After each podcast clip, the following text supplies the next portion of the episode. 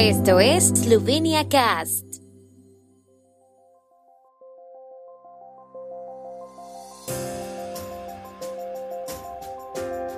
Noticias.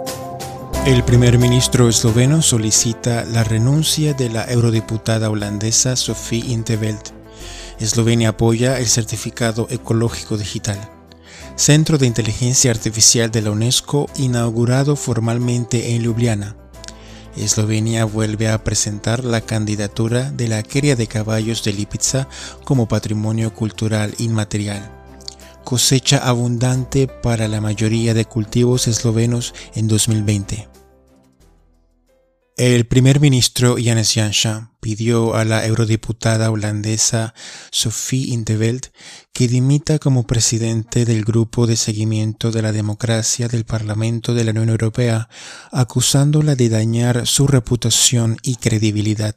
El gobierno esloveno se toma muy en serio la libertad de expresión y la libertad de los medios de comunicación y por lo tanto no aceptamos la censura.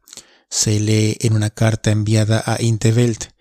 La acción de Jansha se produce después de que Interveld se negara a proyectar un vídeo que éste había preparado para su aparición ante el grupo la semana pasada, lo que lo llevó a acusarla de censura. La eurodiputada holandesa rechazó la acusación ayer y dijo que la impresión de que el Parlamento Europeo es un oponente de Eslovenia es lamentable y está lejos de la verdad.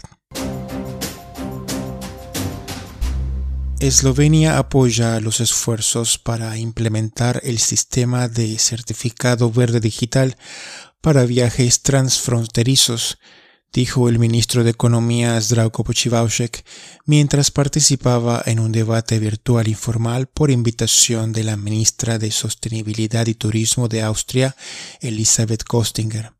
Eslovenia apoya un enfoque conjunto de la Unión Europea para lanzar el sistema así como los esfuerzos de la Comisión para proponer la legislación de implementación y las soluciones técnicas, dijo Pochivaushek según fue citado por el Ministerio. El Centro Internacional de Investigación sobre Inteligencia Artificial, patrocinado por la UNESCO, que se estableció en Ljubljana en octubre de 2020, se lanzó formalmente en un evento virtual.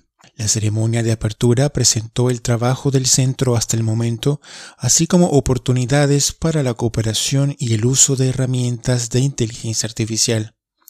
El centro ha establecido comités de programas dedicados a los objetivos de desarrollo sostenible, incluida la educación, las tecnologías de apoyo, la gestión de residuos, el cambio climático, la economía circular y la evaluación de los indicadores de la ONU.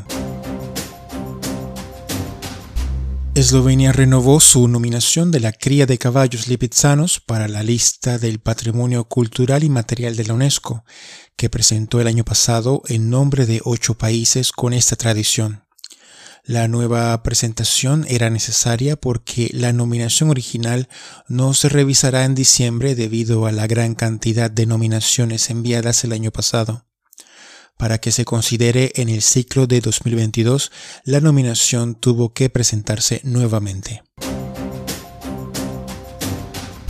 La cosecha de los principales cultivos en Eslovenia fue abundante el año pasado y los agricultores informaron aumentos del 17% en cereales para grano, 35% en papas y 19% en forrajes secos en comparación con 2019, según muestran los datos de la Oficina de Estadísticas.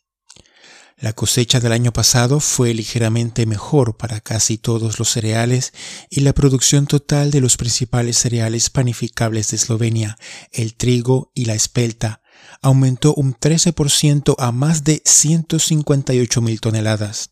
La cosecha de frutos en huertos y uvas en viñedos también fue excelente. El tiempo en Eslovenia.